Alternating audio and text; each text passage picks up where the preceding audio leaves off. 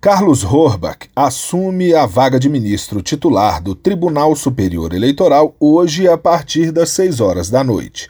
E a posse terá transmissão ao vivo pelo canal da Justiça Eleitoral no YouTube. O novo ministro efetivo assume a vaga deixada por Tarcísio Vieira de Carvalho Neto. Carlos Horbach é gaúcho, formou-se em Direito e fez mestrado pela Universidade Federal do Rio Grande do Sul. É doutor em Direito do Estado pela Universidade de São Paulo, onde atualmente é professor.